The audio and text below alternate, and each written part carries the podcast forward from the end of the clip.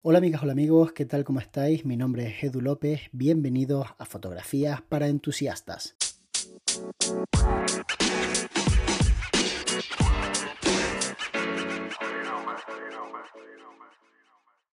Muchas personas cuando empiezan a hacer fotografía se centran mucho en que sus imágenes sean visualmente bonitas, en que sean pues estéticamente bellas. Y la verdad es que eso no vende absolutamente nada, o al menos no vende por sí solo un tipo de reportaje.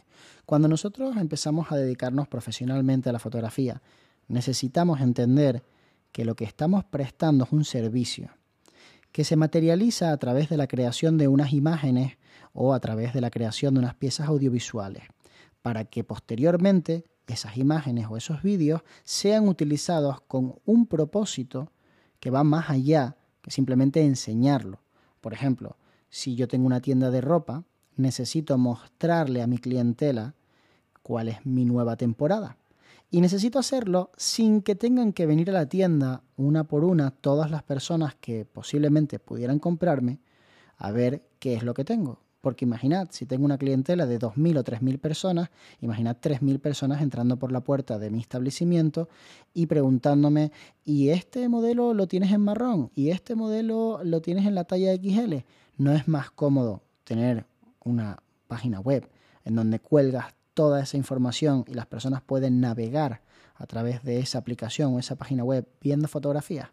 Yo no es que lo crea, estoy convencido de que es mucho más cómodo. Hasta el punto de que actualmente mi pareja, que es consumidora de moda habitual, yo veo cómo compra y le ha cambiado la forma de comprar. Antiguamente iba a la tienda, ya no va a la tienda. Ahora va a la tienda solamente a coger las prendas. Las tiendas se han convertido en puntos de stock y muchas veces lo que hace directamente desde la aplicación es mirar si en la tienda hay o no hay del producto que tú quieres en cuál de las tiendas está y si no está en ninguna, lo mandas a pedir y decides en cuál de las tiendas quiere que esté. Y en un plazo de X días tienes tu pedido en la tienda. Para todo eso hace falta fotografía. Pero da igual si la fotografía es más bonita o menos bonita, porque en este caso la foto cumple el propósito de enseñarte cómo va a quedar la prenda en el cuerpo de una persona. Y de hecho hay muchas aplicaciones en donde las medidas de la modelo ya te las especifican para que sepas exactamente qué clase de persona estoy viendo en la fotografía. Porque cuando hago una fotografía de una persona sobre un fondo blanco, sobre un muro, es muy difícil. No tengo contexto, no tengo con qué comparar. Así que si la chica mide metro cincuenta o dos metros, realmente no voy a notar tantas diferencias. Entonces ellos en la aplicación te ponen exactamente las medidas de la persona. Y tú ya más o menos te haces a una idea. La fotografía en este sentido cumple el propósito de mostrarnos la prenda. Y lo que podemos ver, además de un plano, es haciendo eh, pues carrusel, deslizando nuestro dedo hacia un lado o hacia otro, podemos ver diferentes puntos de vista de la misma prenda. En el futuro, en vez de una fotografía, será un vídeo. De hecho, ya cada vez más hay vídeos en las aplicaciones. O incluso será una especie de holograma que aparecerá en tres dimensiones y tú podrás verlo pues delante de ti como si estuvieses viéndolo en la tienda. Todo eso obviamente llegará. Pero a día de hoy nuestro servicio como fotógrafos, como fotógrafas, si queremos darle a una tienda la posibilidad de que nos contrate, tiene que ir en la línea de esto que acabamos de hablar, en un servicio en donde la creación de las fotografías cumple un propósito mayor. No se crean fotografías simplemente por enseñar lo bonita que es la ropa. Se crean fotografías para que la persona no tenga que venir hasta la tienda y pueda hacer su compra previa a la entrada física en la tienda. Incluso al punto de que a, a raíz de la pandemia ya estamos viendo que muchas marcas están dispuestas a mandarte las cosas a casa. No tienes ni siquiera que ir tú a la tienda. Pero eso es otro tema. Entonces cuando nosotros empezamos a ganarnos la vida profesionalmente, esto que os acabo de explicar lo tenéis que aplicar a cualquier tipo de industria.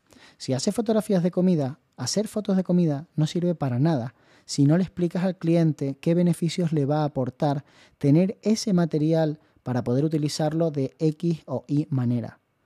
Si tú no le explicas lo que es Instagram, por qué es importante tener un feed bonito, por qué es importante tener un feed variado, en donde aparezcan personas, donde se vea la terraza, donde se vea el interior, donde se vea de día, de noche, los platos servidos de uno en uno, de cerca, de lejos, toda la mesa llena de comida, las bebidas que tienes, los vinos que ofreces, tienes que explicarle que es un escaparate.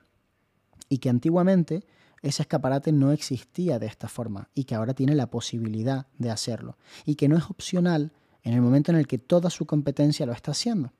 Porque cuando una persona decide a dónde va a ir a comer y se lo dice a la otra persona con la que va a ir a comer, lo primero que hace esa persona es abrir Instagram, buscar el restaurante y validar esa opción.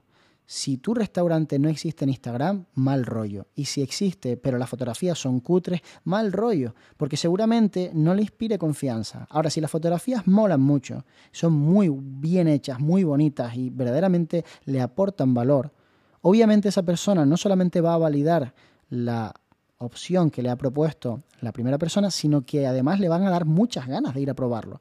Y si cuando vaya la comida es buena, la oferta fue buena, realmente el servicio merecía la pena, por supuesto que te va a recomendar y te va a recomendar nombrándote en su Instagram a tu cuenta. Y eso va a hacer que otra mucha gente que a lo mejor no te conocía de repente llegue a tu cuenta y empiecen a seguirte y piensen, oye, algún día tenemos que ir a este sitio.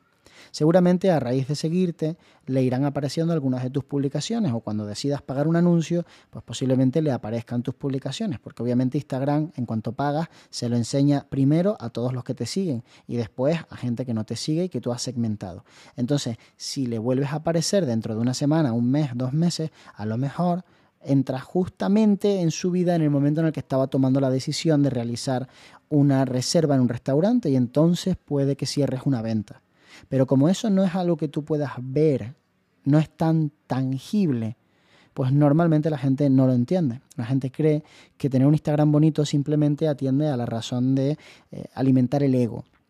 Y nada más lejos de la realidad, tener un Instagram bonito, tener un Instagram de fotografías técnicamente bien hechas y bien presentado con un copy, que es la parte del texto de las imágenes, que esté a la altura, es fundamental para conseguir generar ventas sobre todo hoy en día y sobre todo con un segmento de la población que está en Instagram, que son los millennials. Si te vas a otro segmento, por ejemplo, las nuevas generaciones, los chicos más jóvenes, no están ya tanto en Instagram, están más en TikTok. Pero todavía, las empresas no están en TikTok. No están en TikTok porque no lo ven útil, creen que TikTok es gente bailando. Y sí, obviamente es gente bailando. Igual que Instagram en su día fue gente tomando café y gente viajando. Pero lo cierto es que tarde o temprano las empresas encontrarán la fórmula para estar en TikTok y para promocionar sus negocios en TikTok. Y tú puedes ponerte las pilas ya y empezar a crear un plan de comunicación, un plan de marketing y empezar a aplicarlo. O puedes dormirte en los laureles y seguir sin ver la realidad, que es que las redes sociales, aunque a lo mejor por generación no te ha tocado vivirlas como usuario, son completamente necesarias para cerrar ventas. Cuando nosotros como fotógrafos hacemos un servicio, necesitamos entender exactamente en qué consiste ese servicio para ser capaz de transmitírselo a la persona a la que se lo estamos ofreciendo. Porque hacer fotos de por sí no vale para nada. Lo que vale es explicarle a la persona por qué deberían utilizar las fotografías para comunicar, por qué las fotografías son el medio correcto y por qué tú estás en posición de darles ese servicio. Y de esa forma es mucho más fácil vender. Pero si no tienes esa conversación, es realmente difícil cerrar una venta. Espero que te haya gustado este podcast. Recuerda que si te apetece puedes mandarme tus preguntas a través del enlace que aparece en la descripción del podcast o a través del email podcast.estudiolumina.com. Mándamelas en formato de audio y las incluimos en el próximo episodio. Nos vemos muy pronto. De hecho, nos vemos mañana.